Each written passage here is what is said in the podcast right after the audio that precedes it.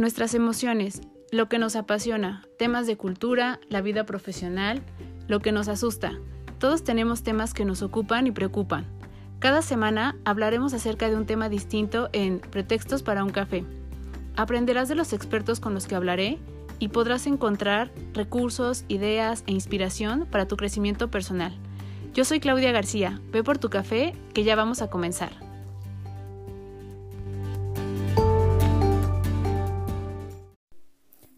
Todos, bienvenidos a un episodio más de Pretextos para un café. Espero que ya tengan a la mano su café, su té, ¿no? Lo que más les, les guste. Y en nuestros últimos dos episodios los dedicamos un poco a la parte de este, estos eventos que se vienen dando a razón de una necesaria transformación que, que necesitamos como cultura y como sociedad y como país para la parte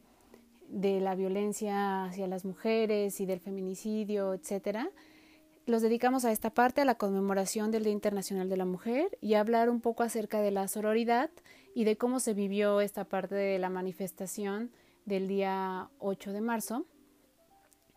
Y eh, tratamos de, hacer aquí un llamado al, análisis, a, hacer eh, un poco Mm, abiertos a la información y a entender que este no era un problema de hombres y mujeres, sino un problema social en el que todos tenemos que participar. Previo a estos últimos dos episodios hablábamos acerca de cómo el cerebro juega un papel muy importante en los rompimientos o en el quiebre de las relaciones y con esta información tratábamos de, de justo mm, darle un sentido a algún tipo de sentimientos que no eran fácil eh, llevar y, o sobrellevar y que no podríamos no podíamos en algunas ocasiones entender, ¿no? Que por más que tuviéramos esta disposición para, para poder eh, elaborar este proceso y entender que ya no era lo mejor para nosotros y, y entonces como también las personas nos dicen que las, las típicas frases de que algo mejor vendrá, de que las cosas pasan por algo, este tipo de cosas, porque en nuestra mente y en nuestro cuerpo, esta necesidad de querer regresar hacia el otro es tan, tan fuerte y lo entendimos una vez que comprendimos cómo juega un papel súper importante la dopamina, ¿no? la serotonina, las hormonas como la oxitocina y cómo eh, se hace toda una revolución en los primeros días cuando eh, salimos o, o de golpe tratamos de entrar a otra dinámica en donde ya no existe esta parte del amor y cómo nuestro cerebro se forza a, a tratar de regresar a estos estados de felicidad y de armonía que en los que nosotros encontramos a veces frustración, a veces tristeza, melancolía, en los que regresamos a marcarle o a tratar de contactar a esta otra persona y en tratar de entender así que es un proceso que tenemos que llevar y que no nos culpemos tanto y no seamos tan duros con nosotros porque en realidad sí hay algo químico que está sucediendo y que es difícil eh, tratar de, de, de que con solo un pensamiento, con un acto, erradicar esta parte. Es un proceso que paulatinamente con el tiempo se irá dando. Por el tiempo ya no pudimos hablar acerca de otras cosas, hablamos un poco de la diferencia entre hombres y mujeres también, de cómo eh, nuestro cerebro madura de manera distinta, de cómo los hombres son más visuales y nosotras necesitamos más explicaciones, de cómo somos más apasionadas, de por qué hay relaciones que duelen más por eh, sin que tenga que ver el tiempo en que duró la relación, que podría ser justo por la intensidad en cómo se vivió esta parte del enamoramiento y entonces cómo este corte tan abrupto hace que nuestro cuerpo pida y nuestro cerebro pida más dopamina. Y entendimos así varias, varios temas y pusimos ejemplos para poder comprender qué nos sucede cuando estamos en este proceso de rompimiento y, y como decíamos, comprendernos un poco más a nosotros mismos, comprender, también a los demás, porque creo que todos hemos tenido amigos eh, cercanos que están pasando por este proceso y nosotros de repente decimos cosas como tipo, eh, tranquila, vas a estar bien, ¿no? Trata de ya no hablar de esto o están constantemente hablando acerca de este tema y hay quienes tal vez puedan sentirse ya un poco agobiados acerca de, de, este tema, pero es una necesidad acerca de, de saciar y de, de, darle equilibrio a nuestro cerebro. Entonces también es, es, una herramienta que nos ayuda para entender a los demás. Y lo que habíamos quedado como un poco pendiente era hablar acerca de qué podríamos hacer en estas situaciones, cómo, cómo podemos ayudar a nuestro cerebro y al mismo tiempo ayudarnos a nosotros mismos a que estas situaciones sean más llevaderas, a que no cometamos algunos errores que de repente eh, suelen suceder, pero creo que principalmente eh, a llevarlo a esta parte de comprensión con nosotros mismos. Si yo creo que si eh, en la medida en que nosotros somos capaces de comprender cómo funcionamos, y con esto de cómo funcionamos me refiero en todos los aspectos en los que nosotros nos relacionamos y que no solamente es la parte orgánica o bioquímica, sino también esta parte inconsciente, esta parte de eh, la sociedad, de la cultura, del lenguaje, que, era, que son cosas de las que hemos hablado a lo largo de estos episodios, será mucho más fácil nuestro andar y nuestra toma de decisiones, que también lo hemos hablado mucho, y las razones por las que hacemos las cosas. Podremos comprendernos mejor y creo que antes de, de comprender a los demás, de ayudar a los demás, de estar ahí para los demás, tenemos que estar ahí para nosotros y tenemos que eh, ser eh, las principales personas de apoyo para nosotros mismos. Entonces, este es eh, el objetivo para tratar de conocer acerca de tantos temas, que sea primero una herramienta para nosotros, para que después pueda ser una herramienta para los demás y que todo esto siempre vaya en pro de cómo nos desenvolvemos en los grupos en los que estamos, cómo nos desenvolvemos en la vida, cómo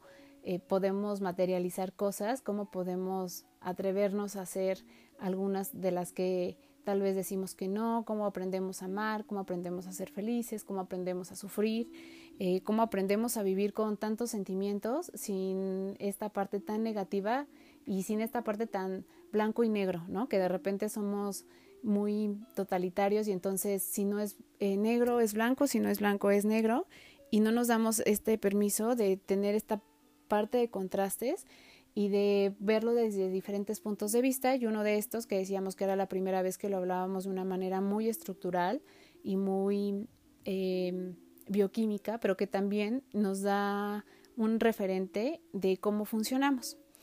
Entonces, eh, en este episodio vamos a hablar un poquito acerca de cómo podemos, no sé si se le pueda llamar así, eh, engañar a nuestro cerebro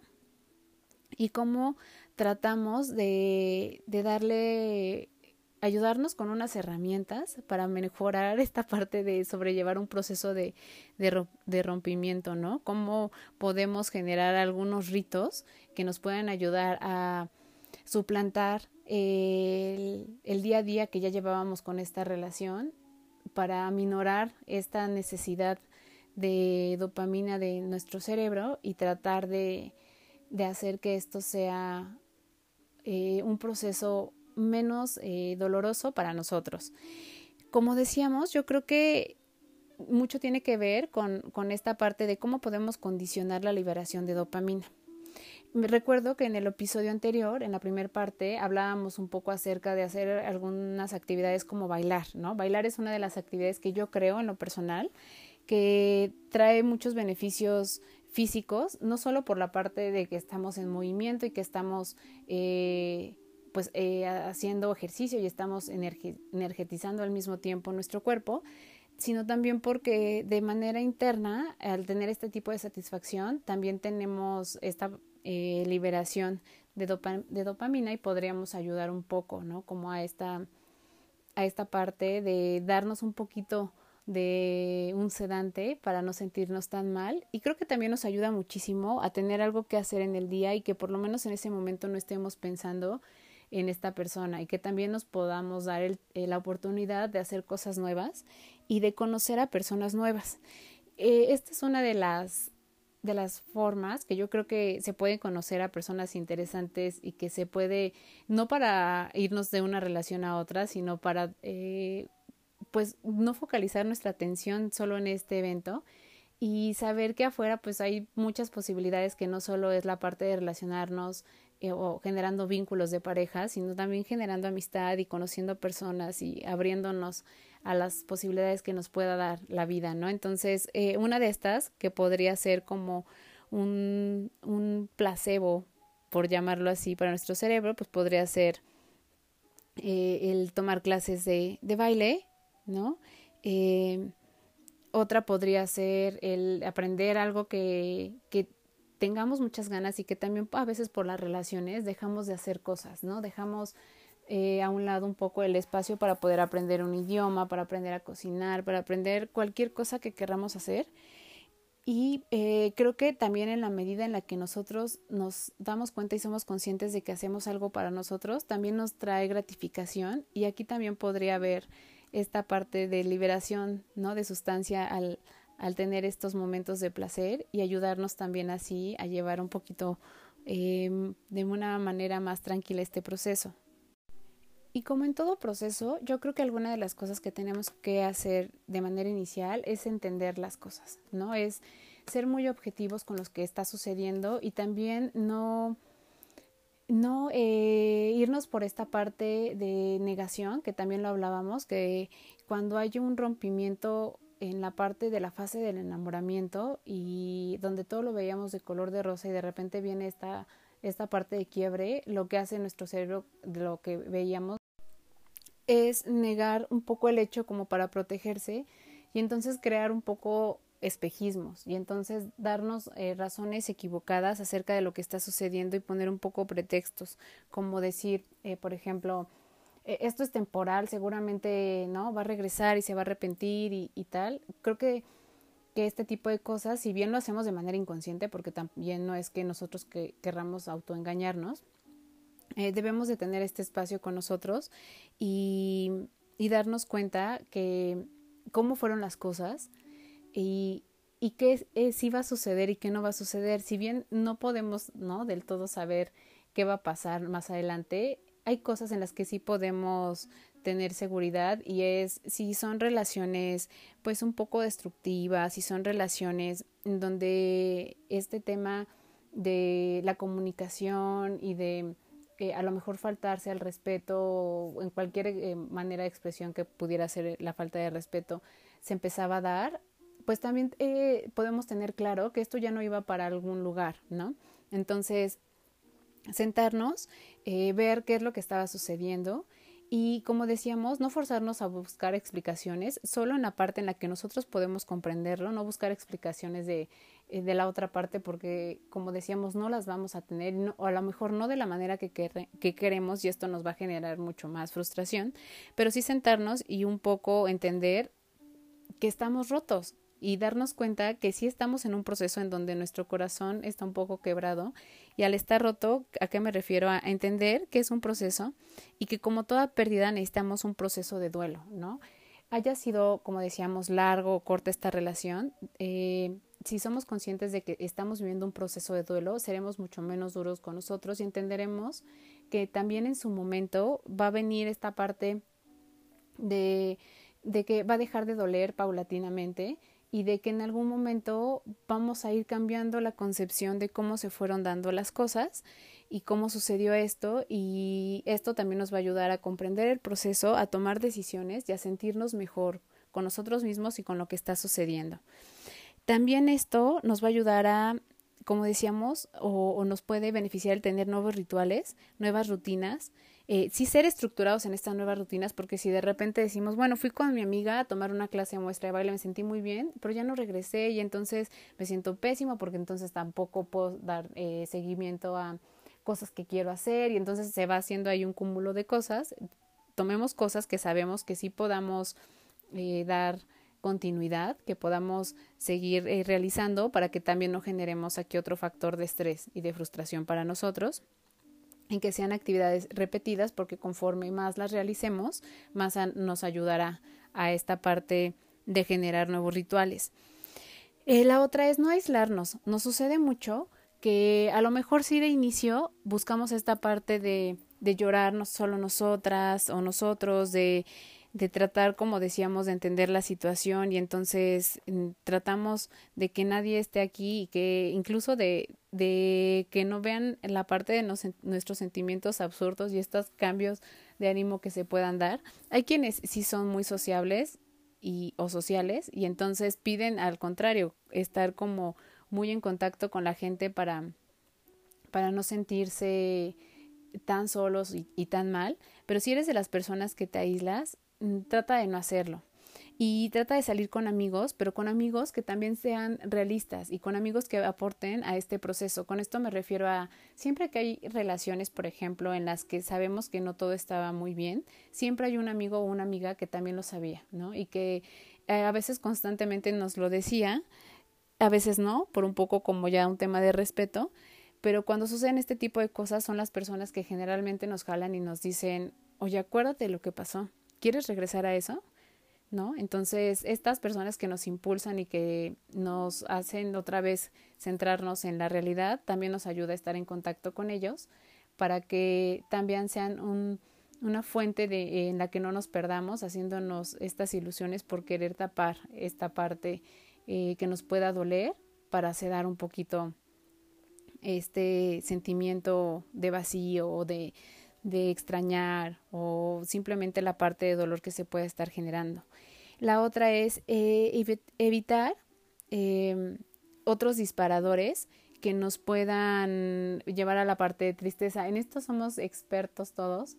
para el tema de rompimientos, ¿no? ¿Qué hacemos? Lo primero es, hacemos una playlist con las canciones que nos pudieran recordar esa persona o con canciones que tengan que ver con la parte del rompimiento. Y entonces, de verdad,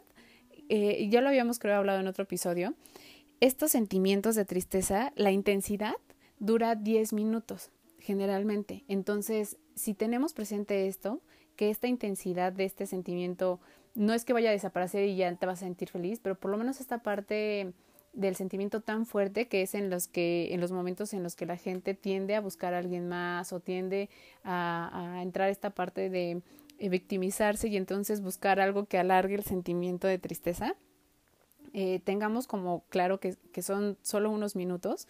y no lo tratemos de alargar con este tipo de cosas como escuchando canciones tristes, oyéndonos a la parte de ver fotos con estas personas, este, no espiemos sus redes sociales, esto es algo que sucede muchísimo y entonces empezamos también ahí a hacer conjeturas y hacernos ideas en la cabeza de que le está pasando súper bien y nosotros estamos sufriendo, este, de que me está poniendo cosas que no ponía antes y esto quiere decir que seguro conoció a alguien, entonces evitemos, ¿no? Esta parte de, de espiar eh, sus redes sociales. Eh, no le pidamos a los amigos que espíen las redes y que nos digan qué ven, porque eso también es algo que hacemos, porque de repente yo también he encontrado así de yo no quiero ver porque no quiero encontrarme nada, pero ve tú y si ves algo raro me dices, esto también no lo hagamos porque eh, no ayuda nada y solo hace más he prolongado esta parte del dolor y no del, eh, ser comprensivos con, con, este proceso. Este, no seamos boyeristas de nuestra desgracia, porque eso es lo que, lo que tendemos a hacer. Y a veces sabemos que, que podemos encontrar algo, pero vamos a hacerlo de todos modos para hacernos eh, sentir mal y para entonces de verdad tirarnos un poco al suelo y que la gente vea cómo estamos sufriendo. La otra es, si no hay una explicación como lo decíamos, eh, esta explicación que tanto estamos eh, esperando,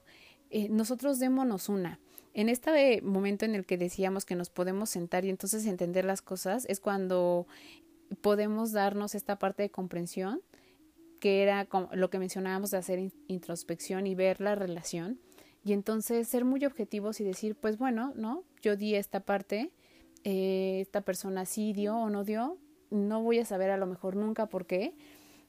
¿Y qué es lo que puedo hacer para mí? Esto. ¿Qué es lo que ya no puedo hacer por esta relación? Esto. ¿Y qué es lo que tendría que hacer si es que aún así quiero recuperar esta relación? Si es algo que, que tiene que pasar sobre ti y en el que esté en juego tu paz, que también lo hemos hablado en otros episodios, no lo hagas.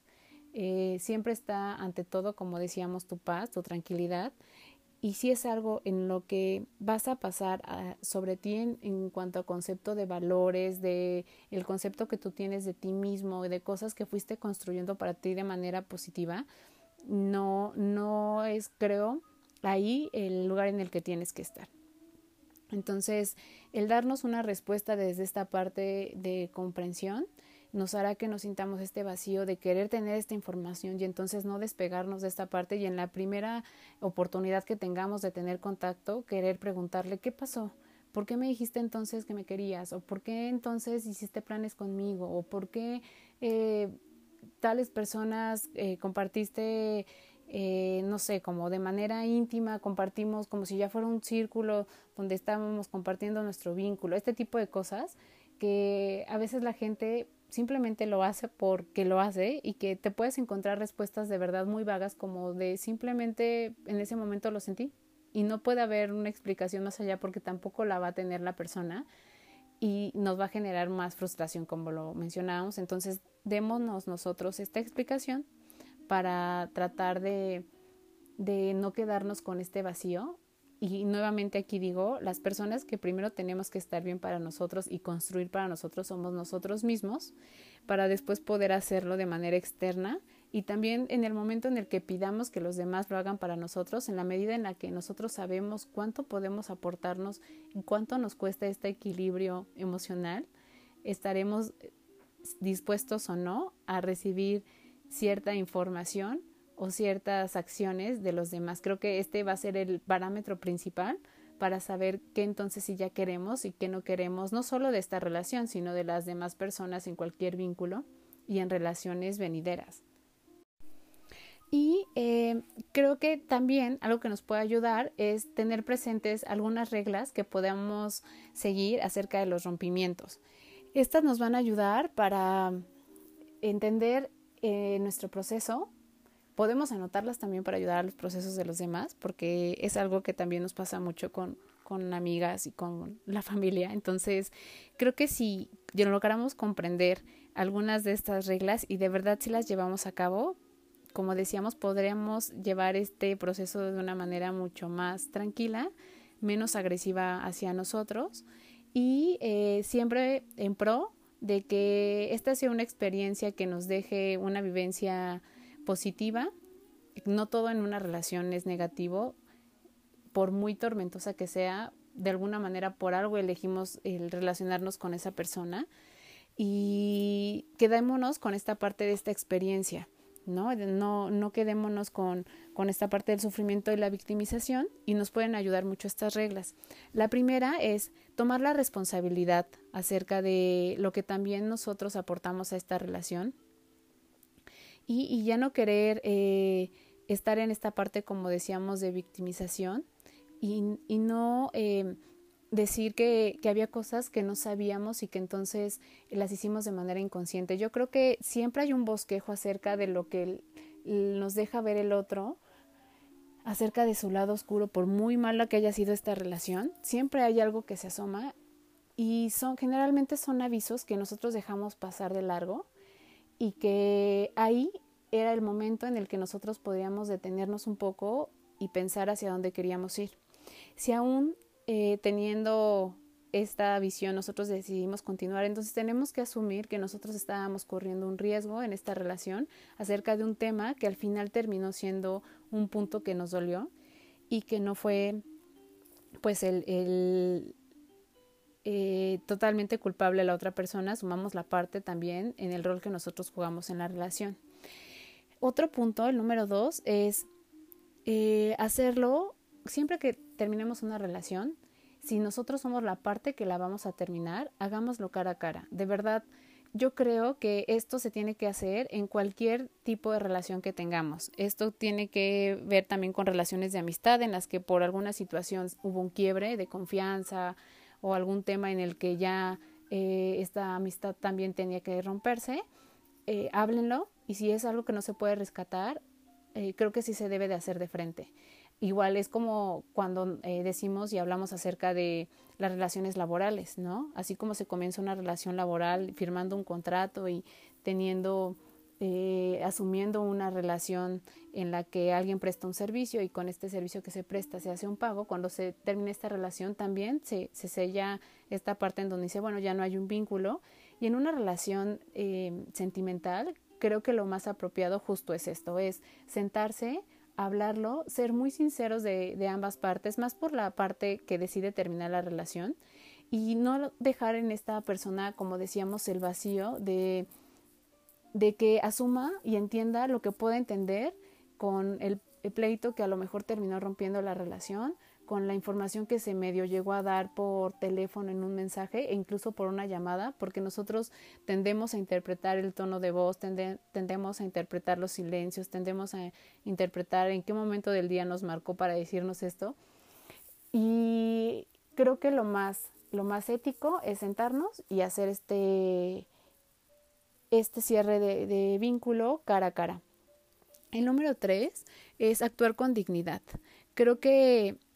aceptar el, lo que la otra persona diga acerca de por qué decide terminar la relación o incluso aceptar lo que la otra persona pueda decir por el enojo porque tú fuiste quien rompió la relación, ¿no? El, el aceptar que va a haber este enojo, que van a haber ofensas, que la persona que tienes frente, si tú eres la que eh, o el que terminó la relación, eh, está ofendida,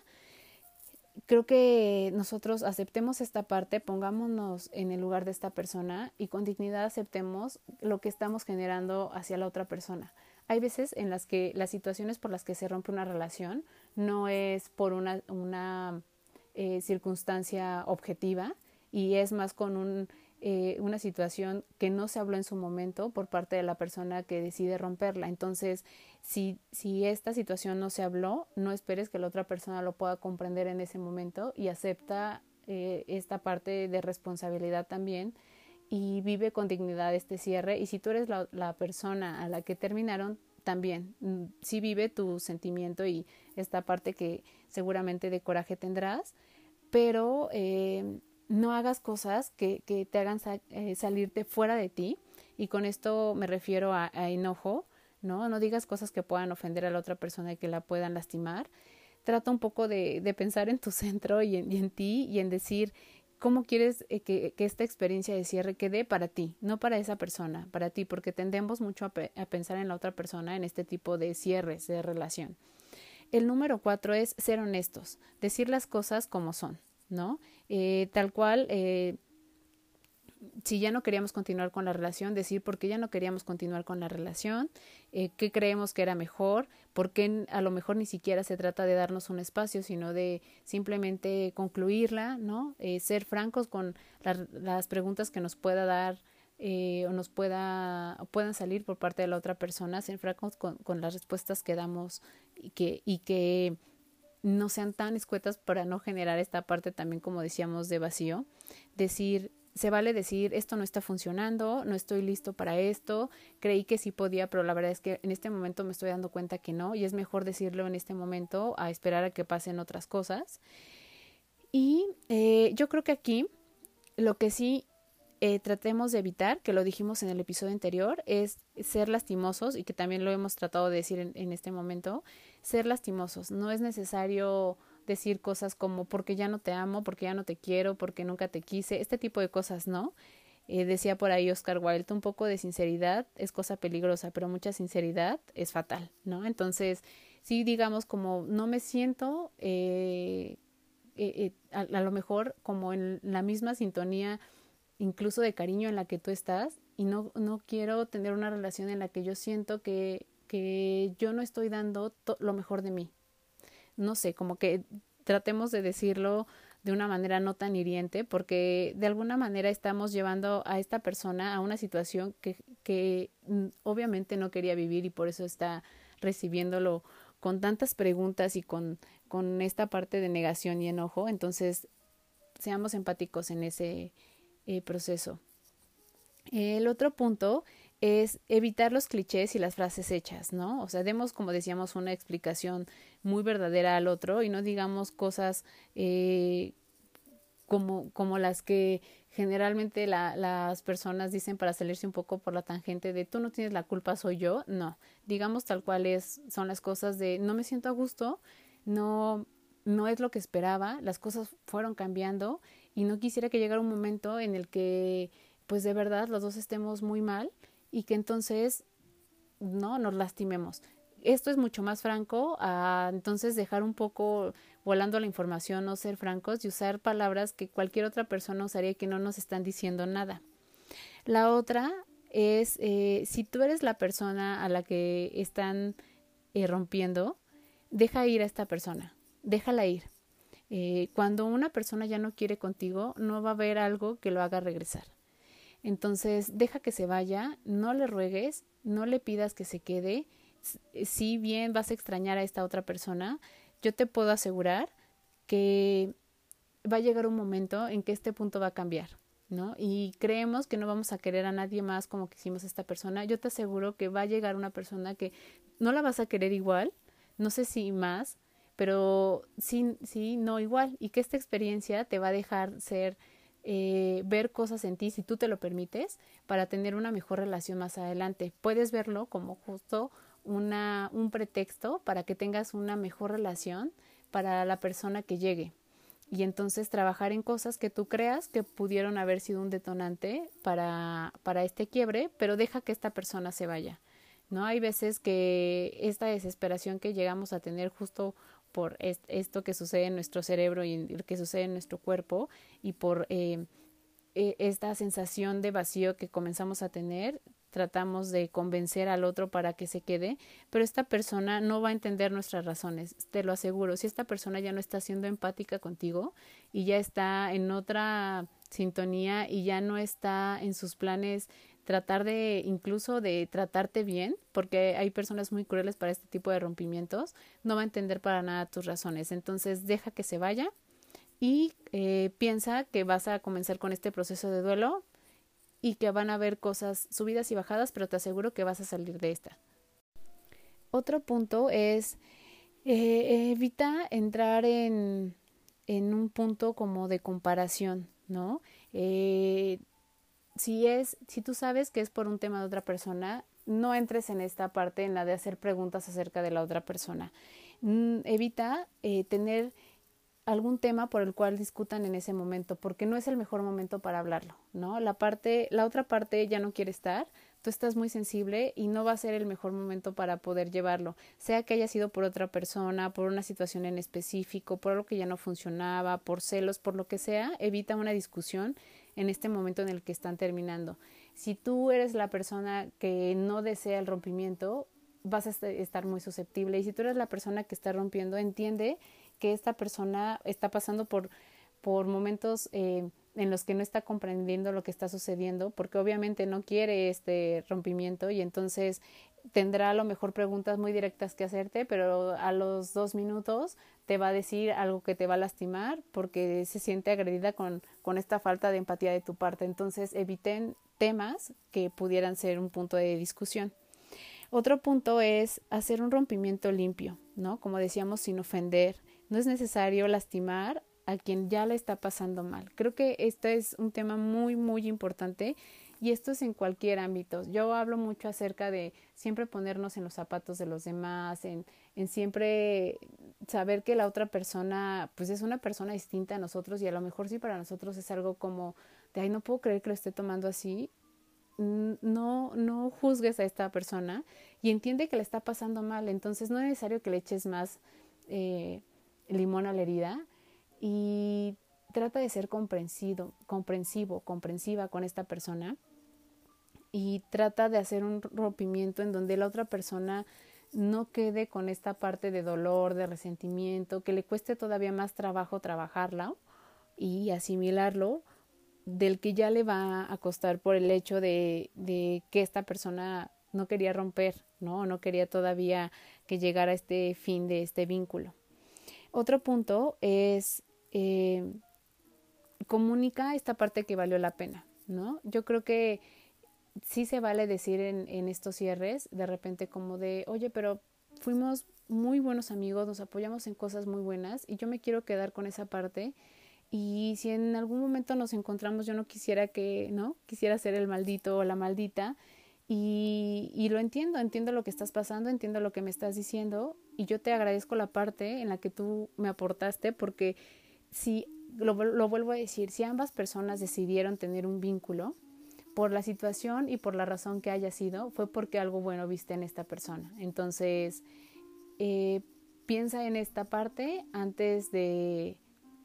de cerrar todo como de una manera muy tajante, muy seca, muy fría e incluso dolorosa. Otro punto es no objetar la decisión. Esto va muy de la mano con evitar que se vaya. Es, esta persona ya tomó la decisión, eh, tal vez puedas cuestionar y puedas decir, ¿estás seguro acerca de lo que estás haciendo? ¿Estás segura acerca de la decisión que estás tomando de ya no estar a mi lado, de ya no continuar con esto? Si esta persona dice sí, ok, si, si es no, es un ya no. No lo, no lo cuestiones, no forces a que diga un sí. Esta persona sus razones tendrá para ya no querer hacerlo. Y yo lo que te puedo asegurar, y esto no es darte una esperanza a todos, después de que nos salimos de este eh, sentimiento del rompimiento y de, lo que nos pudo haber molestado y de lo que pudo haber hecho que rompiera la relación, cualquiera de los dos lados en los que nos encontremos, lo que yo te puedo asegurar es que cuando salimos de esto vemos las cosas más claras y hay veces que la otra persona sí se da cuenta acerca de cosas que debió de haber hecho de otra manera distinta, ¿no? Y entonces, no, con esto no te quiero decir que esperes una respuesta, pero si llega a suceder, si bien a lo mejor en algún momento se podrá dar el espacio para que lo hablen, a lo mejor no.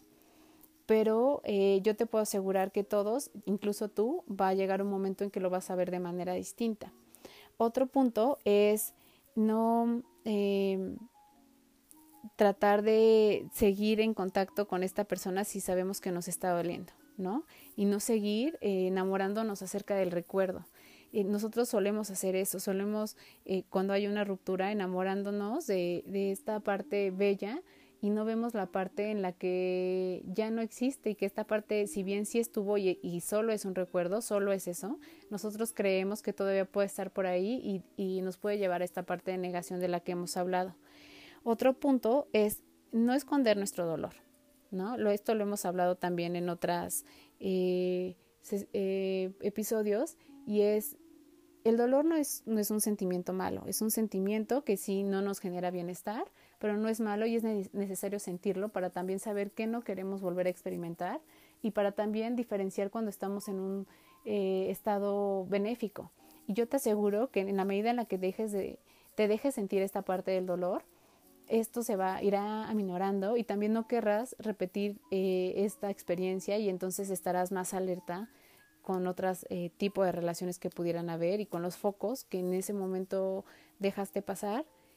y que eh, pudieran volver a presentarse porque a veces repetimos patrones, pero la idea es que con el tiempo vayamos aprendiendo ¿no? y que estas experiencias nos dejen algo constructivo. Y el último punto es, dejemos de pensar que la persona que perdimos era nuestra alma gemela. De verdad, el cerebro nos engaña muchísimo con esto y entonces esta, este punto en el que extrañamos, en el que eh, necesitamos incluso el olor de la otra persona, el aliento de la otra persona, porque todo esto tiene que ver con algo químico. Necesitamos la mirada, la voz, todo esto aunque no lo creas, juega un papel súper importante en nuestro cerebro y va construyendo a la otra persona en tu mente. Hay momentos en los que necesitamos esto de la otra persona para poder sentir un poco de alivio. Y, cuando eh, pensamos en todo este tipo de cosas, creemos que esta persona eres la única persona a la que vamos a amar así, que tiene solo esas características y que no va a haber nadie más. Yo te puedo asegurar, hay muchos más allá afuera, hay muchas más allá afuera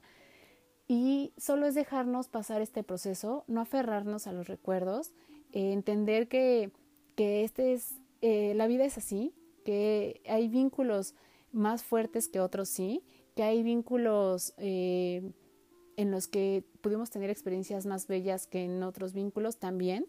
pero que si este vínculo se está rompiendo es porque ya no debía de ser, ya no era para nosotros y que podemos establecer vínculos mejores al que teníamos y que podemos conocer personas que sí son distintas y que serán mejor en la medida, no como persona, porque eso no lo podremos evaluar y tendrá que ser muy subjetivo desde nosotros, pero sí en la medida en la que si saben querernos y, y si puedes avanzar en lo que no avanzaste en esta relación porque por algo se está rompiendo, entonces sí es una mejor persona para ti. Yo creo que esto nos puede ayudar mucho a no eh, caer en, en, algunas acciones que nos puedan dar un retroceso acerca de este proceso de duelo que estemos llevando y cuando nos cachemos en alguna de estas acciones, pues regresar a estos puntos que hemos hablado y entonces decir, a ver, no, no, no, no me está costando muchísimo trabajo este proceso como para irme otra vez hacia atrás, ¿no? Eh, espero que esto nos pueda ayudar un poco a hacer más, eh, menos pesado este proceso del rompimiento Yo creo que es de las cosas más difíciles que, que pueden existir eh, en cuanto a la parte de relaciones. Y eh, como decíamos, la finalidad es siempre entender que el bien y el beneficio primero debe ser para nosotros, después para los demás, ¿no? Y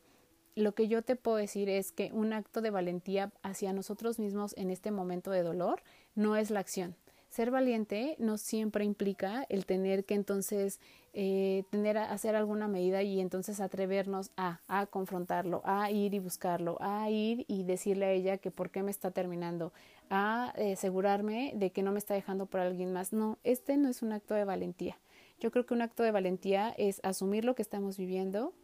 eh, ser con nosotros empáticos, pasar este proceso sin tener que dañar y dejar que esta persona siga su camino y nosotros entender que queremos construir y que queremos transformar a partir de esta crisis y de este dolor. Entonces seamos valientes ante este proceso y yo te aseguro, nada de este tipo de dolor, de rompimiento, dura para siempre. Entonces, anótalo por ahí, quédatelo en la mente, nada de este dolor es para siempre y seguro van a venir cosas mejores. Y me gustaría cerrar este episodio diciendo eh, algo que, que, deberíamos de repetirnos nosotros constantemente en cualquier tipo de vínculo y de relación, esté terminando, iniciando, esté en mitad de esta, el amor de nuestra vida somos nosotros mismos. Entonces, teniéndonos a nosotros y comprendiéndonos y queriéndonos de la manera en la que nos, nos aceptamos con las cosas que todavía tenemos por trabajar, con las que no, con las que sabemos que forman parte de nosotros y nos gustan, aceptémonos y sepamos que si en la medida en la que nosotros nos queremos, será mucho más sencillo eh, que si estamos dispuestos a dar una relación y que no. Y también que de lo que nos pueda decir el otro en un quiebre, en un rompimiento, en una relación, puede ser verdad y que no, porque nosotros nos conocemos y sabemos cómo fuimos y cómo anduvimos en este camino de este vínculo. Entonces espero que les haya gustado, espero que sí haya terminado y haya complementado esta, a esta primera parte que habíamos visto y que eh, pues podamos eh, tener eh, cierres mucho menos dolorosos. Nos escuchamos en otro episodio, muchas gracias, esperando tener otro pretexto para platicar de cualquier cosa, tomar un café y hablar de estas cosas que pasan en la vida, de desarrollo humano y que nos pueden ayudar a construirnos. Nos escuchamos muy pronto. Bye.